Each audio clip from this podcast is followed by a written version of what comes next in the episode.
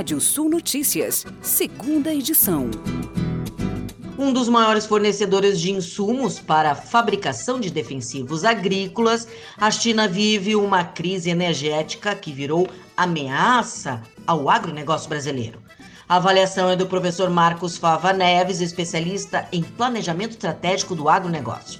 Ele explica que muitas das indústrias chinesas estão com a produção limitada, visto o racionamento energético, surgem dúvidas quanto à capacidade de abastecimento. Com a oferta restrita, os preços seguem aumentando.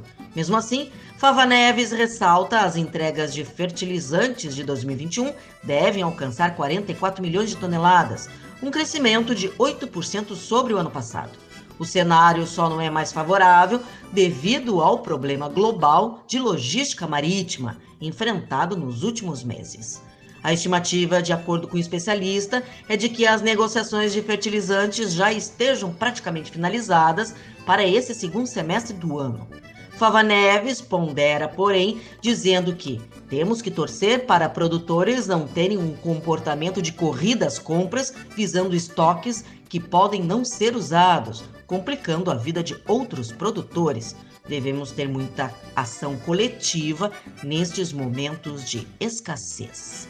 E a Unilever fez o maior reajuste de preços em uma década, repassando os crescentes custos das matérias-primas aos consumidores e como forma de compensar a queda das remessas no Sudeste Asiático devido a surtos de Covid-19. A fabricante do sabonete Dove e de outros bens de consumo disse que subiu os preços em 4,1% no terceiro trimestre, o ritmo mais rápido desde o início de 2012. O CEO, Alan Chop, prevê pelo menos mais 12 meses de pressão inflacionária. E a Associação dos Produtores de Biocombustíveis do Brasil manifesta sua perplexidade em relação à decisão do Conselho Nacional de Política Energética, que ratificou reunião realizada ontem entrada em funcionamento do novo modelo de comercialização do biodiesel a partir de 1 de janeiro do ano que vem.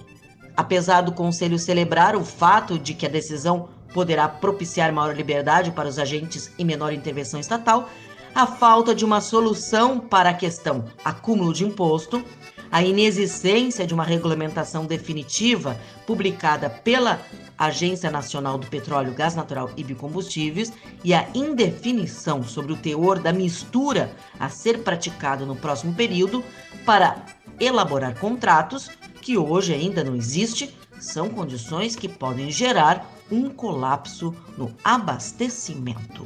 Em 10 anos de existência, a Get Ninjas é uma plataforma que tem mais de 500 categorias de serviços, reúne mais de 2 milhões de profissionais em 4 mil cidades brasileiras.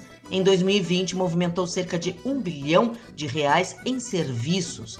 A plataforma se transformou em uma empresa negociada na Bolsa de Valores no começo desse ano, durante uma semana muito difícil para as empresas de tecnologia da B3.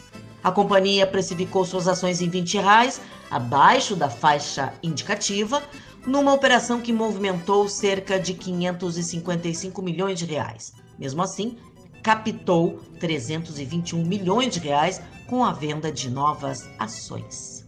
Planos de saúde podem limitar sessões de psicoterapia Convênios podem limitar cobertura desse tipo de atendimento enquanto não ocorrer o julgamento de apelação feita pela Agência Nacional de Saúde sobre decisão que tornava ilimitado o número de sessões. Pela primeira vez nos últimos sete anos, ou seja, desde 2015, a receita cambial acumulada pela carne de frango in natura nos nove primeiros meses do exercício ultrapassou a marca de 5 bilhões de dólares. O volume alcançado é 20,72% superior aos dos nove meses do ano passado. Manteve a carne de frango como o oitavo principal produto exportado pelo Brasil no período, idêntica à posição de um ano atrás. E o rompimento da barragem da Vale em Brumadinho, em Minas Gerais, completa mil dias hoje sem previsão para que a maior operação de buscas do país chegue ao fim. e sem que os responsáveis pelo desastre tenham sido punidos. Em quase dois anos e oito meses, 262 vítimas foram encontradas e identificadas.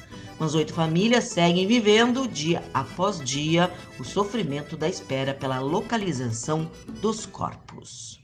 E é quinta-feira, dia de TPT histórico. Hoje, dia 21 de outubro, marca os seguintes eventos na história.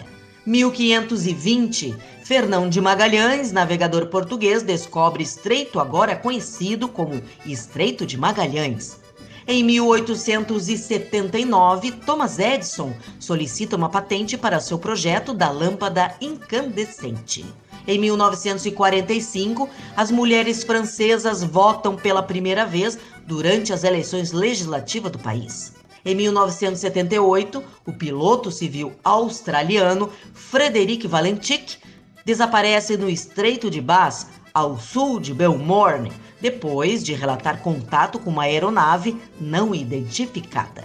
E em 2008 é lançado no mercado o sistema operacional móvel Android.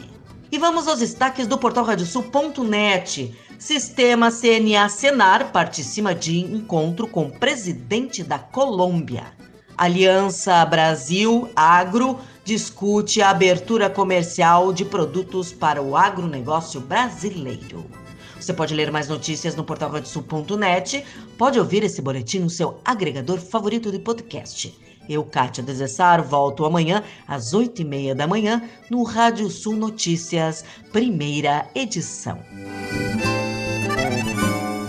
Previsão do tempo. Olá, ouvintes da Radiosul.net. Noite de céu claro, quase sem nuvens no Rio Grande do Sul. É, o céu claro é, predominando aí com uma lua cheia no estado. O pessoal vai poder presenciar aí, é, assistir uma lua cheia lindíssima aí nessa noite de quinta-feira. Santa Catarina e Paraná é, tem alguma variação de nebulosidade. Santa Catarina até no oeste, já algumas aberturas também no oeste. O pessoal vai poder é, vislumbrar a lua cheia nessa quinta, e variação de nuvens é, ainda para a faixa leste dos dois estados, maior nebulosidade no Paraná. Sexta-feira o sol predomina na maioria das áreas é, do Rio Grande do Sul, temos aí um tempo é, aberto em grande parte do estado, variação de nuvens no centro, no sul e no leste. Temperaturas chegam a 30 graus na, desde a campanha, da região da campanha, passando pela faixa oeste até o noroeste do estado. Uma tendência para o sábado da nebulosidade aumentando, o calor aumenta também, o que uh, tem indicativo de chuvas localizadas na maioria das regiões. Nós temos para Santa Catarina nessa sexta-feira um tempo mais aberto na maioria das áreas, variação de nebulosidade no leste. No Paraná, nebulosidade e umidade no leste, com sol nas demais regiões. Temperaturas dessa sexta-feira entre 11 e 25 graus em Passo Fundo, no norte gaúcho, entre 11 e 27 em Bagé, na fronteira com o Uruguai, Uruguaiana entre 12 e 30 graus, Capão da Canoa, litoral norte entre 16 e 23, Porto Alegre entre 15 e 25, Florianópolis, capital catarinense, entre 17 e 25 graus, Toledo, no oeste do Paraná, entre 14 e 29, e temos o nascer do sol em Caxias do Sul nessa sexta-feira, 5 horas e 39 minutos e o pôr do sol às 18 horas e 38 minutos. Confira mais informações do tempo na primeira edição da Rádio Sul Notícias nessa sexta-feira às 8 e meia da manhã. Até lá!